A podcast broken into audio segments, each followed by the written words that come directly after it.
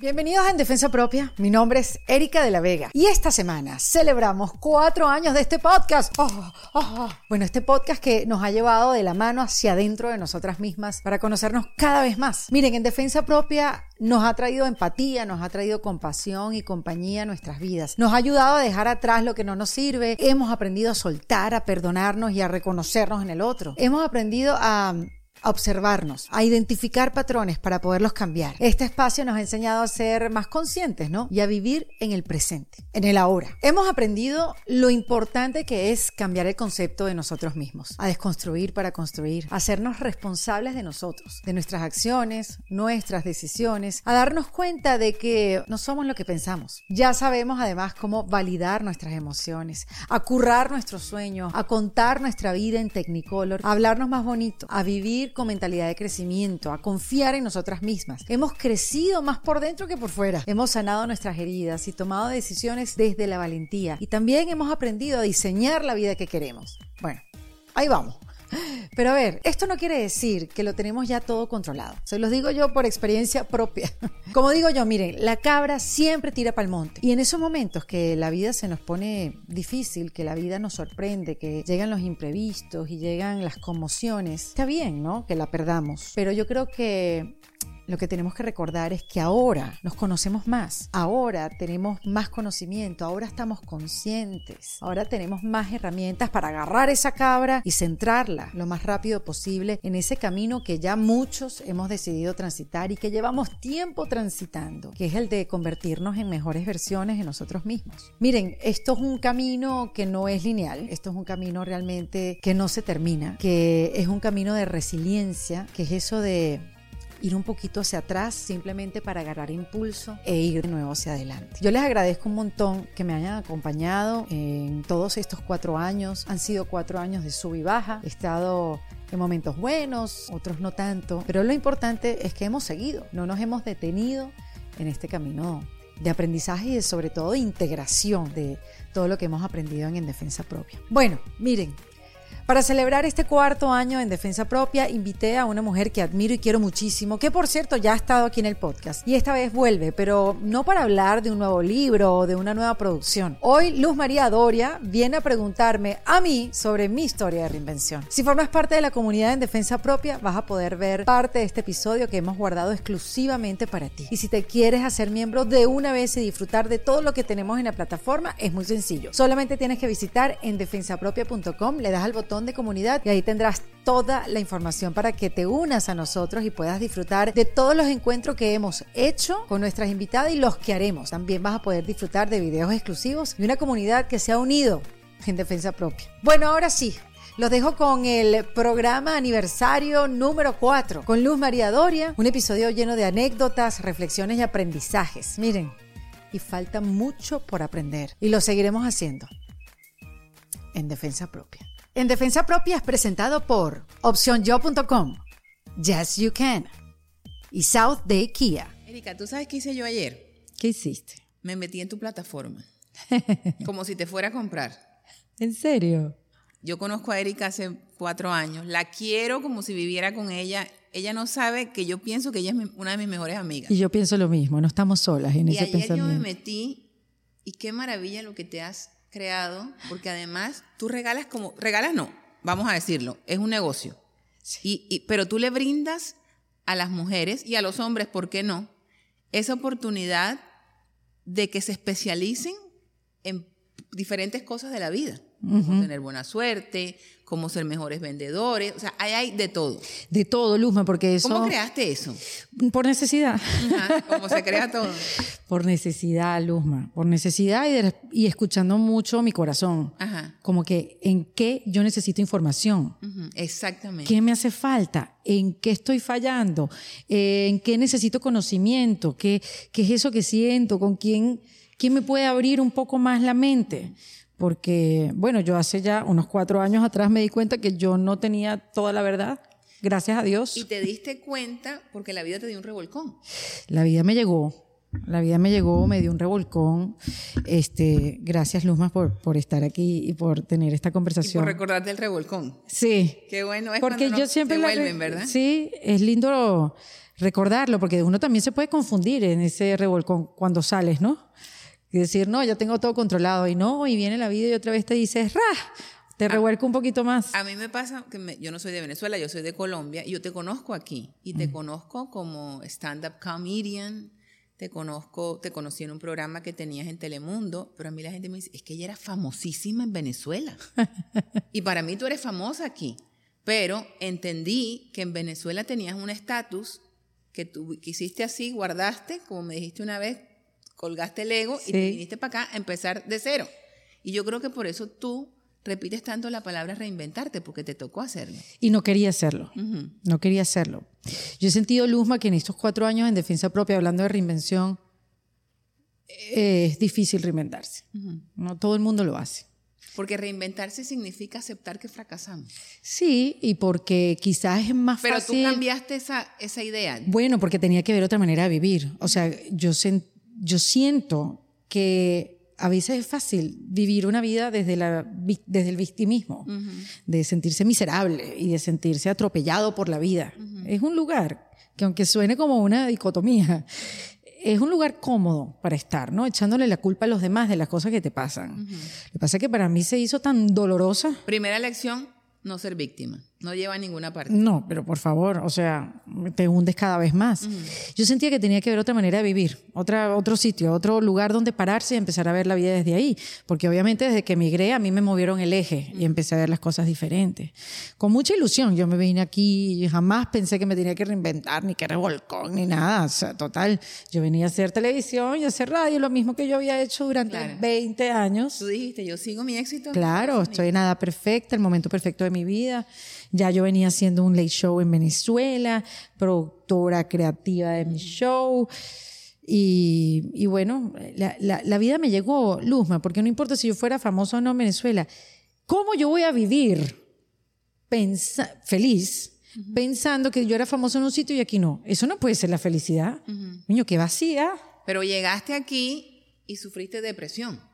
Síntomas de depresión. Yo le pregunté a mi psicólogo, porque yo tengo amigas que me dicen, tú no estás deprimida nada, tú sabes, esas expertas en depresión. Sí, porque hoy, hoy en día somos expertas en todo. Sí. Entonces yo le pregunté a mi psicólogo, déjame hablar con responsabilidad sobre esto. Yo, yo estuve deprimida. Entonces me dijo, ¿qué, qué responsable de la pregunta? Y me dijo, tú tuviste síntomas de depresión. Eh, yo fui diagnosticada por un psiquiatra por una cosa que se llama distemia. Una cosa así, menos mal que ni me acuerdo el nombre. Que es como una nubecita gris todo el tiempo encima. Ok. Y lo que pasa con esa nubecita gris, esa nubecita gris que llevas todo el tiempo encima, si la llevas por mucho tiempo, se transforma en una nube negra con rayos y centellas. Exactamente. Ok. Entonces yo sabía que algo estaba pasando porque no tenía ganas de nada, Luma. Entonces ya eso por ahí era como raro. No tenía ganas de nada, no tenía ninguna idea nueva. Eh, y eso es raro en mí, pues, o sea. ¿Y en ese proceso te dabas cuenta por qué no tenías ideas? Pensaba que estaba cansada, porque en esa época yo hacía una obra de teatro que se llamaba Puras Cosas Maravillosas, que tú la viste hace poquito. Muy linda. ahora. Sí. Y mm, yo pensaba que era la obra que me movía mucho. Y yo estaba cansada, yo no había hecho teatro jueves, viernes, sábado y domingo, que es esta vida de los actores. este, y pensaba que era el cansancio de la obra. Eh, y después me di cuenta cuando tenía la obra que seguía estando como en el mismo lugar, ¿no? No importan las cosas bonitas que me dijeran afuera. Ya nada de mi valor estaba afuera. Tenía que verlo era adentro, pero adentro no tenía nada construido, Luzma. A mí me duele muchísimo conmigo misma decir esto, porque me duele mucho decir que yo estaba vacía por dentro. O sea, todo mi valor estaba depositado afuera, inclusive yo lo puse. Y es muy es horrible decirse que yo era una persona vacía, pero en verdad Pero en Venezuela no estabas vacía. estaba vacía igual. Estabas vacía, pero engañabas por el éxito. Claro. Qué bonito. Claro. Qué bonito. Y digo qué bonito, y lo voy a decir mirándole a la cámara, porque quizás a usted le esté pasando lo mismo. Y si a, si a ti no te pasa eso, no logras conseguir la felicidad. Nunca tuve la necesidad de verme hacia adentro, Luzma. Cuando estaba en Venezuela, cuando trabajaba para programas en Latinoamérica, nunca tuve esa necesidad. Tenía esa estaba concentrada en que estaba apurada en conseguir y lograr cosas y una cosa venía a la otra y una ¿Creías que eras feliz? Yo pensaba que era la más feliz del planeta. La más feliz y yo no siento que la pasé mal. Ok. O sea, estaba era desconectada. En el momento que el estímulo externo dejó de existir, entonces fue que me empecé a preguntar, bueno, si no tengo esto, si no soy mi oficio, esa frase tuya me la dijiste cuando me entrevistaste. Sí. Si yo soy lo que hago y no hago nada, entonces no soy. Exacto. Si tú eres lo que haces y no haces lo que eres, entonces ¿quién eres? Y ahí fue que yo me asusté. O sea, como que si no tengo una televisión, un programa, una radio que me valide y que yo pueda demostrar todos mis talentos, porque ahí yo demostraba mi luz, era una persona eh, fresca, eh, no, no digo que no, o sea, yo claro que reconocía mis talentos, pero si no tenía el espacio para demostrarlos, ¿dónde los iba a demostrar? ¿Cuánto duró esa casi depresión? Fue muy silenciosa, Luzma porque yo creo que sí me duró unos buenos tres años, pero no me había dado cuenta. Bastante. No me había dado cuenta qué me pasaba. ¿Y qué detonó el cambio? O sea, ¿dónde abriste esa puertecita que dijiste, espérate, hay vida? Este, yo creo que cuando sentí que ya todo lo perdí.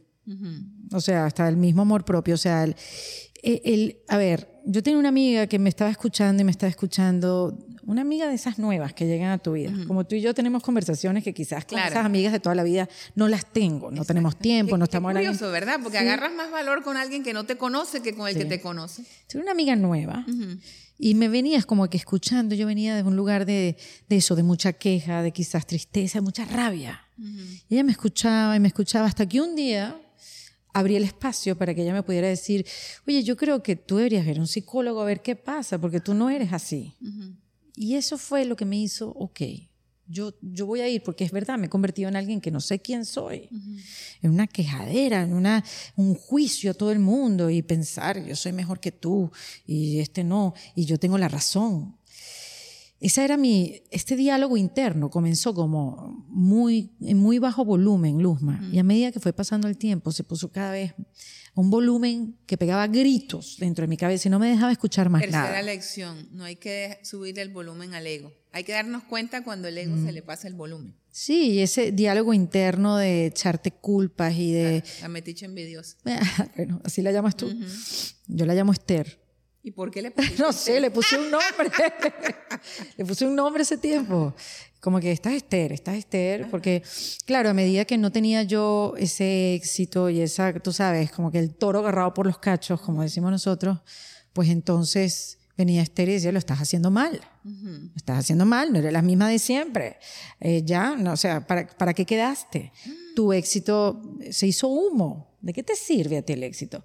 Unas cosas horrendas. Créeme que puedo ser. mala. Sí, puedo decirme, podía decirme. Ahora quizás la oigo como que, ah, ¿cómo? ¿Qué es lo que dices tú? Este todavía anda por aquí tratando de entrar. Es que yo creo que no se calla del todo.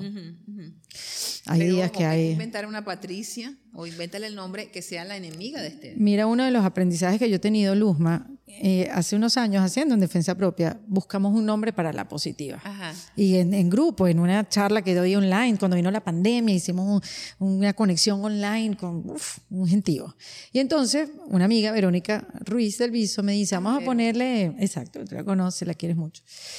Vamos a ponerle Priscila a la positiva. Okay. Y yo, bueno, me gusta Priscila. Yo me acuerdo, yo tenía una muñeca con pelo azul, uh -huh. vestida de princesa que se llamaba Priscila. No sé por qué se llamaba así. Entonces vamos a decir. Pero con el tiempo me he dado cuenta que no es Priscila, es Erika.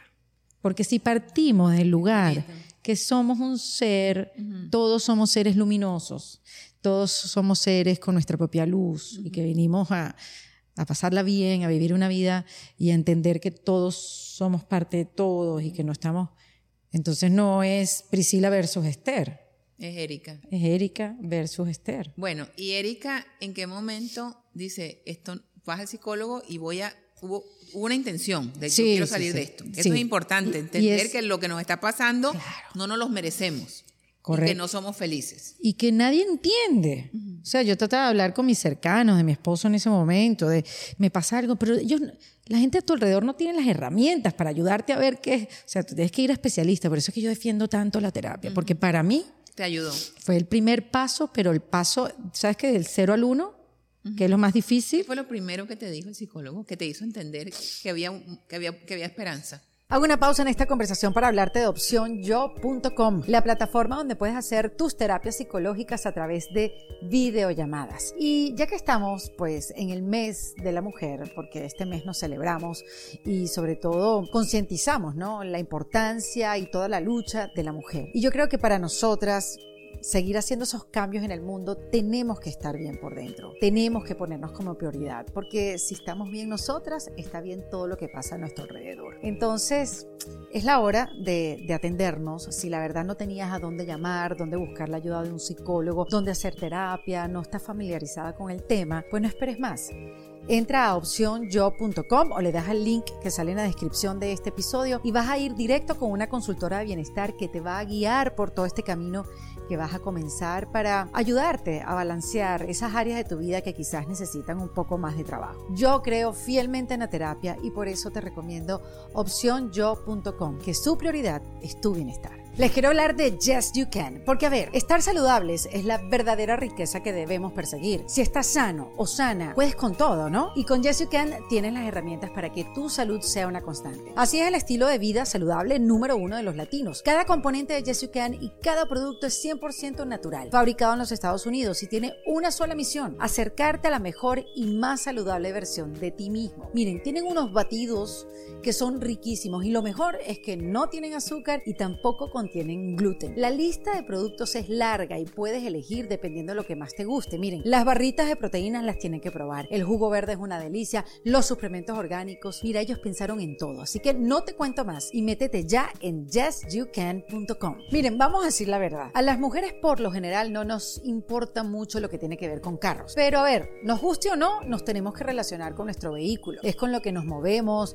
con lo que vamos al trabajo, transportamos a nuestras familias y la información ustedes saben que es poder. Y es importante que como mujeres sepamos de nuestros carros, cómo comprarlos primero que nada, cómo darles un buen servicio, repararlo, entender lo de las luces, la, la nueva tecnología, saber cómo actuar en casos de emergencia. Miren, en los Estados Unidos, uno de los países donde se venden más carros en el mundo, más del 60% de los compradores son mujeres e influimos en más del 85% de las ventas totales. Por eso, en honor al Día Internacional de la Mujer y el aniversario, pues en defensa propia, quiero invitar a todas las mujeres a unirse a la iniciativa Fearless, creado por nuestros amigos de South Day Kia. Esta iniciativa nos invita a tomar el asiento del piloto en relación a las decisiones de nuestro vehículo y también a informarnos y a educarnos sobre el mundo de los autos. Miren, semanalmente en las redes sociales de South Day Kia encontrarás las cápsulas de Fearless que te informarán de manera sencilla, y divertida todo lo relacionado con este tema. Así que síguelos en su cuenta de Instagram arroba South Kia y empodérate. Únete a esta iniciativa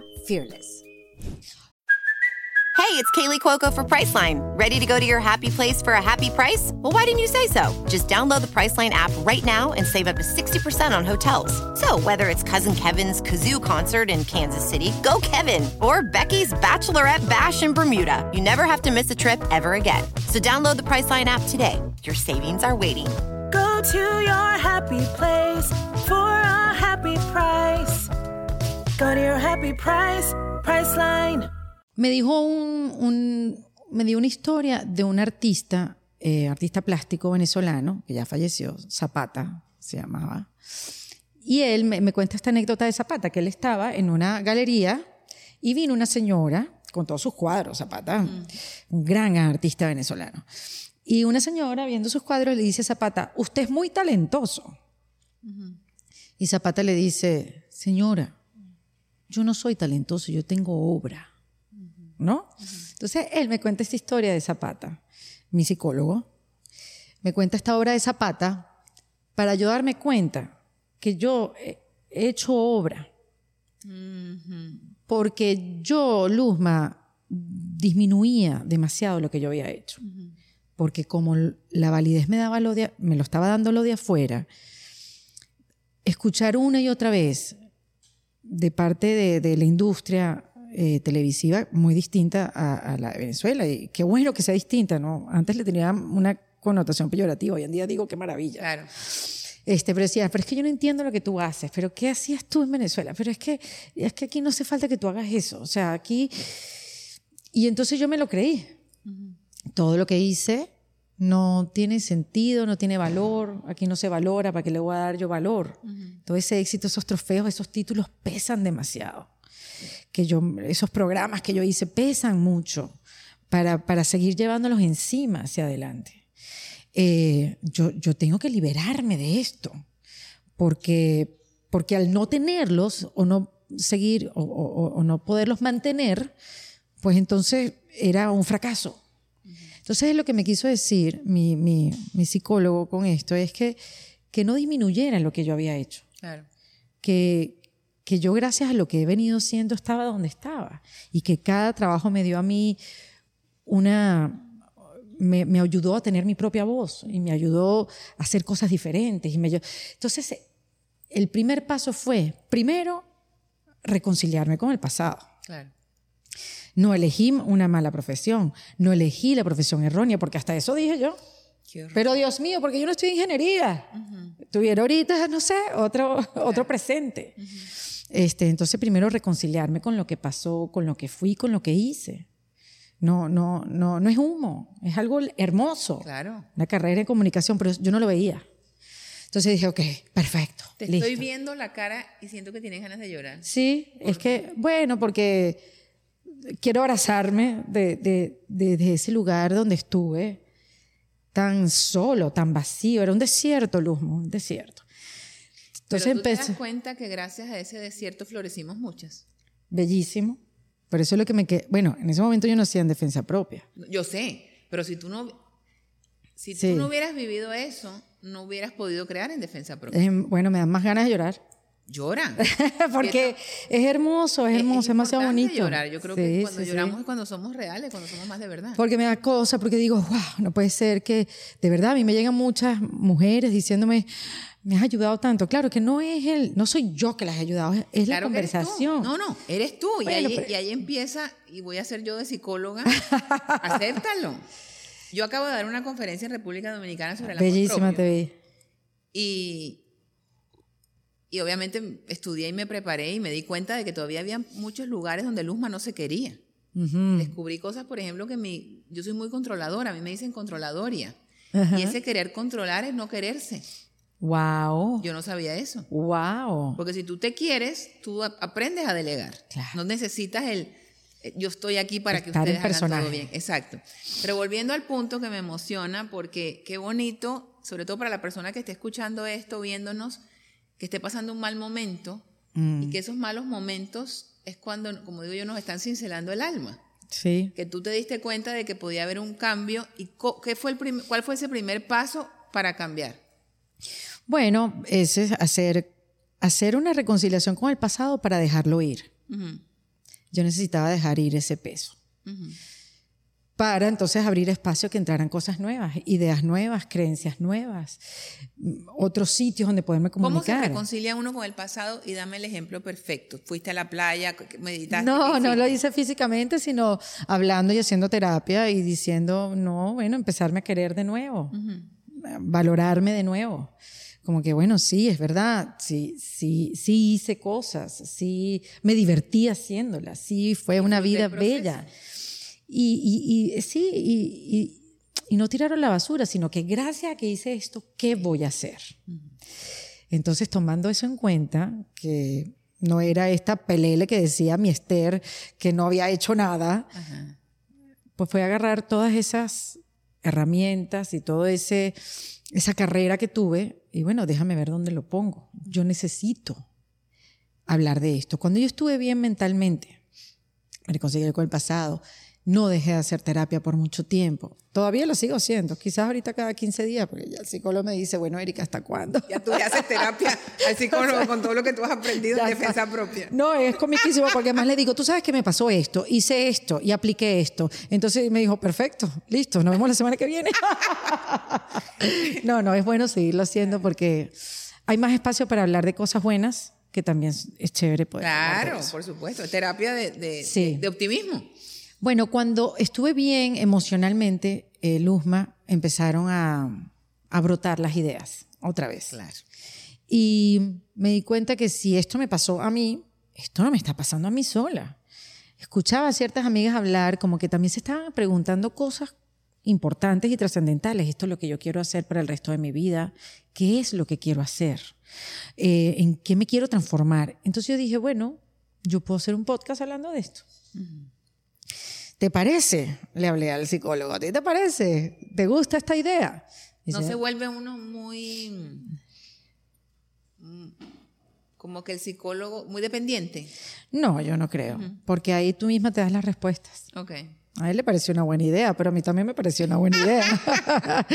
Y- pero porque ya creía en mí, si ya yo pude hacer todo lo anterior, porque creí en mis ideas, ya estando en un mejor lugar emocionalmente, puedo seguir creyendo en mis ideas, pero desde un lugar reconectada conmigo misma.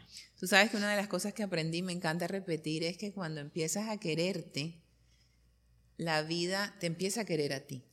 Bello. ¿Cierto?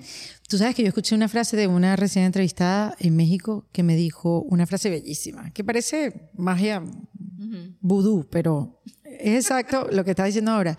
Cuando uno da un paso hacia sus sueños, el universo da mil pasos hacia ti. Exactamente. Que es exactamente lo mismo. Lo que pasa es que, te voy a decir, Luzma, yo empecé a hacer el podcast, si tú ves la presentación del podcast hace cuatro años, o sea, tú, ¿qui- ¿quién es, quién es esta muchacha? Claro. porque lo quería hacer pequeño, eh, eh, con una voz muy, eh, un, un volumen muy bajo. No quería mm, pasar como por que me señalaran. Tenía mucho miedo. Claro. El Había- miedo a brillar. Puede ser, no sé, a, a no saber dónde ir con estas conversaciones, qué va a pasar, eh, qué me voy a encontrar. Las mujeres van a querer sentarse conmigo porque era algo totalmente nuevo para mí, sentarme a hablar con mujeres sobre reinvención. Me voy a abrir yo mi corazón, no voy a echar broma, no, Claro, eso era lo tuyo. Lo tuyo era ser. no voy a usar el humor, porque me di cuenta que el humor me ayudaba a mí a evadir. Claro. Voy a hablar en serio y voy a hablar de mis procesos. Qué miedo, que nadie me escuche. Así- Ese era mi pensamiento, que nadie me escuche. Y como la vida es tan bella, yo hice una alianza con una venezolana que me conseguí una vez en un lobby de un hotel en Argentina haciendo stand-up. Dice, Erika, ¿te vas a presentar? Yo sí, pero ella no podía ir. Y me dijo, bueno, yo trabajo en WeWork. Si alguna vez se te ocurre hacer algo, tú me avisas. Y se me ocurrió meses después y la llamé. Le dije, se me ocurre hacer un podcast para mujeres. Perfecto, yo quiero trabajar con mujeres. Vamos a darle.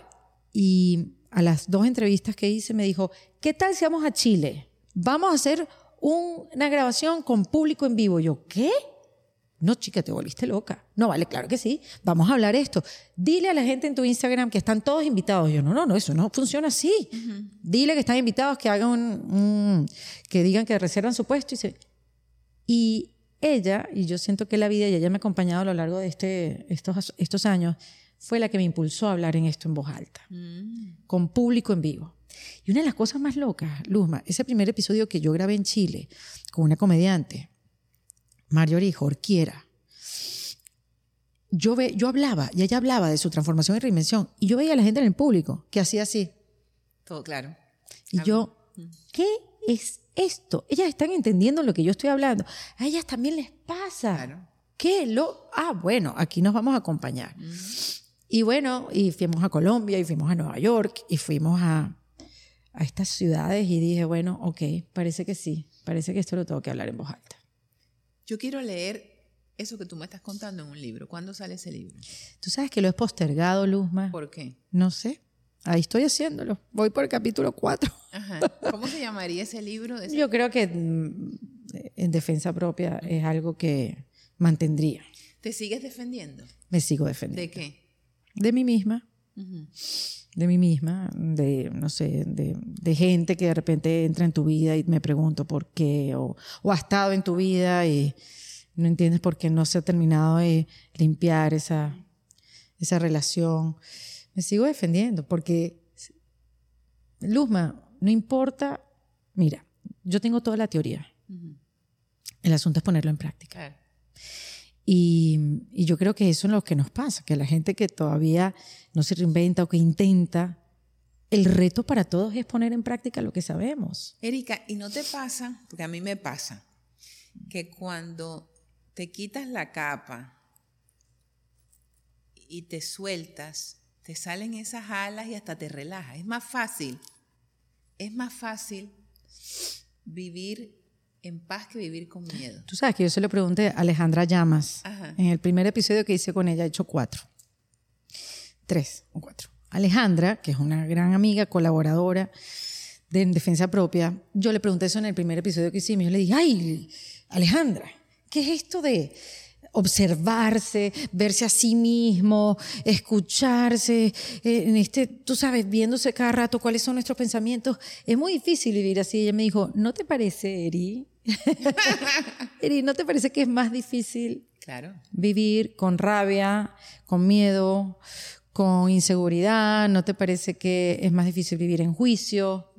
Yo no me he dado cuenta, fue un lepe que me dio en la frente, Luzma, y entendí que es más fácil vivir en el amor. Totalmente.